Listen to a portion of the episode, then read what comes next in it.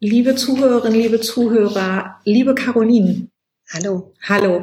Herzlich willkommen zu einer weiteren Folge des Podcast Trafo Haus Lehre. Ähm, ich bin heute tatsächlich mal wieder im Podcast. Unser Techniker hat mir gesagt, das hört man in der Zwischenzeit auch ganz gut. Ich würde hier deutlich halliger klingen, was dazu führt, dass ich jetzt schon lustige Kommentare von Kollegen bekommen habe, wie ich hier und Kolleginnen natürlich auch, wie ich hier dieses Büro auskleiden kann, damit ich nicht so hallig klingen kann. Jetzt, wo es langsam wieder für viele in die Büros doch äh, ein bisschen wieder zurückgeht. Wir haben uns diesen Podcast tatsächlich in, im März äh, 2020 ausgedacht, als äh, alle in die Homeoffices geschickt wurden im Zuge der Covid-19-Pandemie. Die Idee gab es bei uns schon ein bisschen länger, zu sagen, wir würden gerne einen Podcast machen von Lehrenden für Lehrende, aber auch von Spezialisten für verschiedenste Fragen und Fachbereiche oder auch Spezialisten aus dem Third Space, nicht nur Hochschuldidaktiker und Hochschuldidaktikerinnen. Und so eine Spezialistin ist nämlich heute bei uns. Caroline Ahnert arbeitet an der TU Chemnitz und ist dort in der Unibibliothek als Fachreferentin für Maschinenbau und E-Technik. Und es wird heute ein bisschen um OER gehen, was ja im ganzen digitalen Kontext auch eine große Rolle spielt. Es geht wie immer darum, ein bisschen en passant über ein Thema zu reden und sich auszutauschen, ein paar neue Ideen vielleicht zu bekommen, ein paar neue Impulse. Das Ganze soll nie länger als eine halbe Stunde dauern. Und meinen Gast habe ich schon vorgestellt. Mein Name ist Claudia Bade. Ich leite die Geschäftsstelle des Hochschuldidaktischen Zentrums Sachsen, was sich vielen Hörerinnen und Hörern schon bekannt auf dem Gelände äh, Campus Jahnallee an der Uni Leipzig befindet und zwar in einem Trafohaus und deswegen heißt der Podcast auch so. So, nun aber genug der langen Vorrede. Liebe Caroline, magst du dich ein bisschen vorstellen, indem du berichtest, was dir an Lehre besonders wichtig ist? Ja, hallo. Vielen Dank erstmal für die Einladung. Das mache ich sehr gern. Als Fachreferentin an der Uni-Bibliothek ist Lehre für mich eher so ein Gebiet, das ich neben den anderen Aufgaben mit übernommen habe. Es macht mir aber besonders viel Spaß. Also es ist einer der Aspekte meiner Arbeit, ähm, die ich besonders gern mache. Und äh, Lehre mache ich insofern, als dass wir Schulungen anbieten für Studierende zum Thema Informationskompetenz. Einführung in Recherche äh, gebe ich als Kurse, aber auch in der Vorlesung gebe ich Einführung in die Recherche, Einführung in Datenbanken, eben spezifisch für den Maschinenbau und die Elektrotechnik im Moment. Ich habe aber auch schon andere Fächer betreut, also es ist ein fliegender Wechsel so ein bisschen bei uns. Und das, was mir an der Lehre besonders viel Spaß macht, besonders viel Freude bereitet, ist eigentlich auch ähm, dieses Gefühl, Studierende gut vorzubereiten, gut vorzubereiten auf ihre Hausarbeiten, auf äh, Abschlussarbeiten und das Gefühl zu haben, die Lehre damit oder die Forschung damit zu unterstützen, dass eben im Endeffekt auch sehr schöne, sehr gute Hausarbeiten dabei rauskommen. Okay, äh, für gute Hausarbeiten kann man auch OER nutzen und äh, der ein oder andere wird jetzt sagen, jetzt fragt sie hoffentlich nicht, was das ist. Aber vielleicht gibt es ja auch Hörerinnen und Hörer, die von äh, Open Educational Resources noch nichts gehört haben. Kannst du noch mal ganz kurz sagen, was das eigentlich ist und wofür Lehrende OER-Materialien gut nutzen können oder was sie damit machen können? Ja, sehr gern. Also wie schon gesagt, äh, OER bedeutet Open Educational Resources und es handelt sich dabei um freie Lehr- und Lernmaterialien, die äh, eben online verbreitet und nachgenutzt werden sollen. Das hat natürlich äh, auch ein paar Schwierigkeiten mit sich gebracht. Seit 2001 ungefähr ist dieses Thema äh, international heiß diskutiert. Und ich merke es auch oft im Umgang mit den Lehrenden, dass es noch viele Vorbehalte gibt. Aber OER hat sehr, sehr viele Vorteile, indem man eben sein Lehrmaterial zur Verfügung stellt umgeht man natürlich, dass Studierende das Ganze illegal teilen und damit Urheberrechtsverletzungen begehen. Im Grunde ist es ja auch ein Kompliment der Studierenden, dass sie sagen, das Material ist so gut, äh, ich möchte es gerne meinen Kommilitonen zur Verfügung stellen. Und das ist ja ein Gedanke, den man prinzipiell unterstützen sollte. Jetzt hat OER natürlich zum einen diesen Vorteil, dass man eben äh, das Ganze umgeht. Zum anderen ähm, sorgt es natürlich auch dafür, dass die Qualität der Lehr- und Lernmaterialien immer weiter steigt. Es sorgt für mehr Transparenz. Wenn Materialien geteilt werden, achtet man natürlich auch viel mehr darauf, ob die Qualität eben angemessen ist. Man achtet darauf, was man für Material verwendet hat. Man achtet auch darauf, wie man das Ganze dann bereitstellt. Und das sind so ein paar Aspekte von OER, die ich ganz wichtig finde. Und Lehrende können dieses eben auch von anderen nachnutzen. Und das finde ich ganz schön, dass niemand das Rad sozusagen neu erfinden muss, sondern dass vieles eben nachgenutzt werden kann und sollte. Dann jetzt die ganz banale Frage, wie mache ich denn das? Also an der TU Chemnitz stelle ich mir jetzt vor, ich schicke das der Caroline Arnert, irgendwas, was ich entwickelt habe und sage, mach mal, dass das eine Open Educational Resource wird oder wie funktioniert Ich unterstütze dabei auf jeden Fall. Aber im Grunde ist es natürlich so, dass man sein Material selber äh, dahingehend bearbeiten muss, dass es äh, OER-spezifisch ist. Also man muss darauf achten, sind die Bilder, die ich verwendet habe, urheberrechtsfrei oder wenn nicht, habe ich die richtige Lizenz angegeben und eben auch anderes Material, was man genutzt hat. Und dann äh, muss man sich überlegen, okay, wie stelle ich das Material zur Verfügung? Gibt es eine bestimmte Plattform, die vielleicht fachspezifisch äh, viel genutzt wird, damit es eben auch gefunden wird? Und was könnte ich für Schlagworte vergeben, um das Material treffend zu beschreiben, damit es eben auch durch Suchmaschinen gefunden werden kann? Okay, da wird man ja wahrscheinlich auch auf den Webseiten zum Beispiel der Universitätsbibliotheken ganz gute Hinweise finden, oder? Genau. Wir haben eine sehr umfassende Seite äh, zum Thema Open Science allgemein und eine Unterseite zum Thema OER und haben versucht, so viele Informationen wie möglich dort zusammenzutragen. Okay, und die werden wir natürlich auch wieder in den Shownotes dieses Podcastes verlinken, sodass das alle Zuhörerinnen und Zuhörer schnell finden können. Jetzt ist ja vielleicht für den einen oder anderen die Frage interessant, dass sie sagen, ich habe schon was von OER gehört, aber auch von Open Access.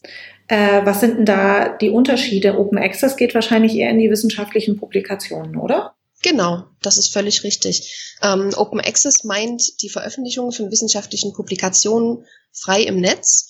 Äh, allerdings ist eben dieser Aspekt, der OER ausmacht, dieses ähm, die Möglichkeit zu bearbeiten und weiter zu verbreiten, bei Open Access ist das nicht gegeben. Das sind diese spezifischen Dinge, die OER ausmachen. Und Open Access ähm, hängt auch immer ein bisschen an dem Zweitveröffentlichungsrecht, das die Verlage einräumen, beziehungsweise äh, gibt es dafür auch andere Plattformen, auf denen das Ganze zur Verfügung gestellt wird. Okay, zu OER zurück. Kriegt ihr Rückmeldungen, bekommt ihr Rückmeldungen, wie das genutzt wird, von wem es genutzt wird, wie es geteilt wird, wie häufig Studierende auf gewisse Sachen zugreifen? Gibt es da Ergebnisse? Weiß man da was drüber? Also es gab bei uns vor kurzem einen Fall an der Uni, in dem eben auch so ein bisschen abgemahnt wurde, da spezifisch äh, Studierende Material geteilt hatten äh, aus einer Lehrveranstaltung ohne Einwilligung des Urhebers, also ohne Einwilligung des Professors. Und ähm, das führte dann auch zu einem Rektor-Rundschreiben. Und das hat das Ganze bei uns an der Uni so ein bisschen äh, als Thema spezifiziert. Äh, wir haben uns aber auch vorher schon damit befasst und ich habe auch immer Rückmeldungen von Lehrenden äh, bekommen, die sich sehr dafür interessieren für das Thema, die sich gern damit auseinandersetzen würden, die aber so ein bisschen noch vor dieser Hemmschwelle stehen und sagen, okay, es ist ja doch etwas komplizierter, ich muss sehr aufpassen, dass ich keine Rechte verletze äh, und mich erstmal ein bisschen damit befassen, wie ich das eigentlich gut machen kann, OER veröffentlichen. Und ich denke, das ist ein wichtiges Thema wir haben äh, auch schon in letzter Zeit Veranstaltungen dazu gemacht im Rahmen der Tage der digitalen Hochschulbildung. Äh, letztes Jahr haben wir eine Veranstaltung zu OER gemacht, die sehr gut besucht war. Und ich hoffe, dass ich auch weiterhin ähm, die Lehrenden dabei unterstützen kann, ihr Material als OER zur Verfügung zu stellen. Hast du denn den Eindruck, dass jetzt Covid-19 Sommersemester die Nachfrage von Lehrenden, äh, OER-Materialien zur Verfügung zu stellen, gestiegen ist? Oder hast du den Eindruck, das kommt jetzt vielleicht erst, wenn sie alle ein bisschen durch ihre Lehre und Prüfungen durch sind und vielleicht im Herbst und Winter mal ihre Materialien sortieren und aufbereiten können, so dass es dann gute OER-Materialien werden? Ja, ich glaube, es braucht noch ein bisschen Zeit. Ich hatte tatsächlich eine Anfrage, die ging mehr in die Richtung Videomaterial.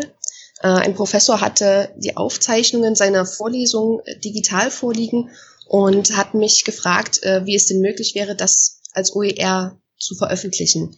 Und ähm, genau, das ist eine Sache, mit der wir uns auch noch nicht befasst hatten, speziell eben mit dem Thema Videomaterial. Und dafür haben wir dann ein bisschen zusammengesammelt und recherchiert. Und ich denke, ähm, auch ein paar gute Hinweise gegeben. Aber spezifisch für die TU Chemnitz gibt es ja äh, ein neues Programm, mit dem eben digitale Konferenzen stattfinden können.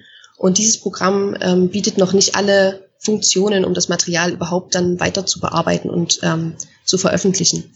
Daran müssen wir also noch arbeiten. Und ich denke, dass sich dann so im, gegen Ende des, des Sommersemesters und vielleicht gegen Ende des Sommers noch viel mehr Professoren und Professorinnen damit befassen werden. Okay. Hast du mal ein Beispiel äh, ganz konkret? Also ich weiß, ich überrumpel dich jetzt ein bisschen mit der Frage, aber irgendwie aus deiner Erfahrung, wo du sagst, das ist mal ein OER-Dokument gewesen, wo ich echt dachte, boah, das ist ein super Beispiel, wie man Open Educational Resources machen kann. Es gibt leider so viele gute Beispiele, muss ich sagen, und so viele Informationsstellen auch, ähm, die sich damit befassen. Es gibt zum Beispiel die Webseite open-educationalresources.de und die machen sehr, sehr guten Content, auch Videocontent zum Thema OER, äh, zum Thema, wie veröffentliche ich OER und auf was muss ich achten. Es gibt auch sehr, sehr viele gute Beispiele dafür, äh, Plattformen, auf denen schon viel steht zu OER. Und zum Beispiel, äh, was ich ein sehr, sehr schönes Beispiel finde, ist die OER World Map, auf der schon sehr, sehr viele Projekte eingetragen sind. Und es werden immer mehr zum Thema OER und in dem eben auch viele Beispiele drin sind, die man sich mal anschauen könnte. Ja, das ist ja noch viel besser. Da gibt es eben viele verschiedene Beispiele und damit vielleicht auch fachspezifische Beispiele, weil ich mir vorstellen kann, dass so ein OER-Dokument für ein geisteswissenschaftliches Fach vielleicht doch anders aussieht als eins für ein ingenieurwissenschaftliches oder eine medizinische Ausbildung oder ähnliches. Genau. Okay. Ähm, Gibt es denn noch, sonst noch irgendwelche Grenzen, Hindernisse, Probleme, die du bei OER siehst, die wir jetzt noch nicht angesprochen haben? Also ich denke, wir haben schon über vieles gesprochen. Das, das größte Hindernis oder das größte, die größte Hemmschwelle des Ganzen ist, denke ich, sich erstmal zu überwinden, das eigene Material für gut genug zu befinden, um es zur Verfügung zu stellen. Ich denke, das geht uns allen so bei einer Präsentation. Äh, vieles ist auch im Alltag, äh, muss es sehr schnell gehen. Ähm, und man schaut dann erst hinterher nochmal drüber, wenn man sich wirklich sicher ist, dass man es veröffentlichen will. Und das ist eben bei OER ein großes Thema sich zu überwinden, zu sagen, das Material ist wirklich gut, so wie es ist und ich kann und möchte es zur Verfügung stellen. Ich denke, das braucht ein bisschen Zeit, aber wenn man sich einmal dazu überwunden hat und das vielleicht auch regelmäßig macht, dann hat natürlich das Material immer eine sehr gute Qualität und man gewöhnt sich das so ein bisschen an, vorher schon auf bestimmte Dinge zu achten. Und ich denke, das ist ganz, ganz wichtig. Ja, ich glaube, das ist ein Grund. Ich, während du berichtet hast, fiel mir noch ein, dass es vielleicht ja auch daran liegen kann, dass schon ein hoher Druck zur Publikation da ist, gerade als wissenschaftlicher Mitarbeiter, aber auch wenn man eine Professur inne hat, über die Forschungsprojekte zu publizieren und damit sichtbar zu sein in seiner Fachcommunity und dann fällt es vielleicht manchmal auch ein bisschen hinten runter, die guten Lehrmaterialien so aufzubereiten, dass man sie als OER zur Verfügung stellen kann. Das stimmt könnte ich mir vorstellen, ist vielleicht auch noch ein Argument. Was ich total spannend fand, jetzt schlage ich ein bisschen zum Bogen zu dem, was du relativ am Anfang schon gesagt hast. Das, da hast du gesagt, dass OER und wie man das einsetzen kann seit 2001 diskutiert wird. Habe ich das richtig verstanden? Ja, genau. Okay. Ich finde, das schlägt wunderbaren Bogen zu dem Podcast, den wir Dienstag online gestellt haben mit Harald Rau, der eben sagte, ganz viele der technischen Möglichkeiten, die wir jetzt in der Corona-Zeit nutzen und rausgraben, die gibt es schon ganz, ganz lange und wir haben einfach nur jahrelang gar nicht den Sinn und Zweck oder vielleicht auch den Druck gehabt, sie in der Hochschule zu nutzen.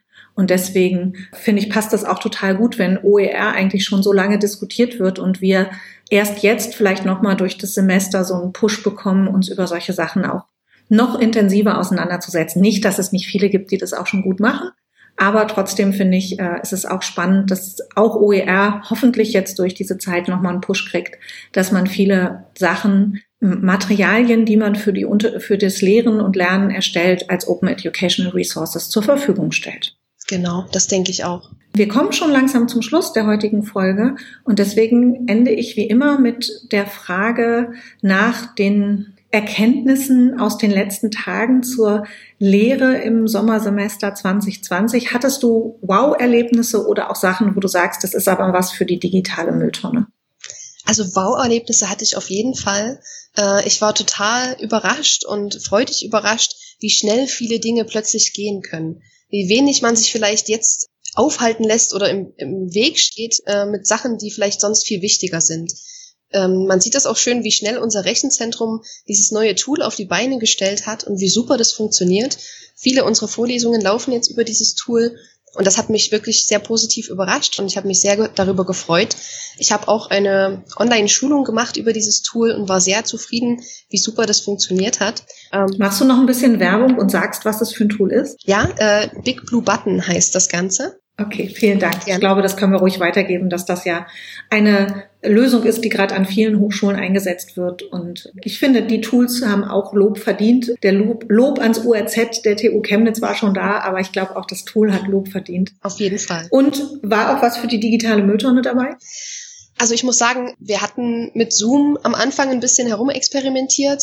Es ist natürlich auch ein Tool, was weit verbreitet ist und was vielleicht auch im privaten Bereich ganz gut funktioniert. Aber so richtig zufrieden war ich nicht und deswegen bin ich so begeistert von diesem neuen Tool unseres UAZs. Okay, na das ist doch ein schönes Schlusswort. Liebe Caroline, ich danke dir recht herzlich für die Zeit. Ich wünsche, dass der ein oder andere Zuhörer, Zuhörerin jetzt auf die Idee gekommen ist, auch vielleicht mal ein bisschen Zeit in OER-Materialien zu investieren. Und Sachen dürfen sich ja auch entwickeln. Man kann die auch überarbeiten. Es muss nicht alles schon perfekt und hochglanz sein, wenn es online gestellt wird. Ähm, da kann man ja auch immer noch mal eine neue Version entwickeln und etwas dann auch kollegial oder mit Studierenden weiterentwickeln, wenn es einmal in der Welt ist. Genau. Vielen, vielen herzlichen Dank für deine Zeit. Sehr, sehr gern. Vielen Dank für die Einladung. Na, sehr, sehr gerne. Liebe Zuhörerinnen, liebe Zuhörer, wenn es Tipps, Tricks, Themenvorschläge, Kritik, Anmerkungen gibt, Ideen, wen wir mal einladen sollen, dann melden Sie sich gerne bei uns. Ansonsten sage ich für heute wieder vielen herzlichen Dank fürs Zuhören und bis ganz bald. Tschüss.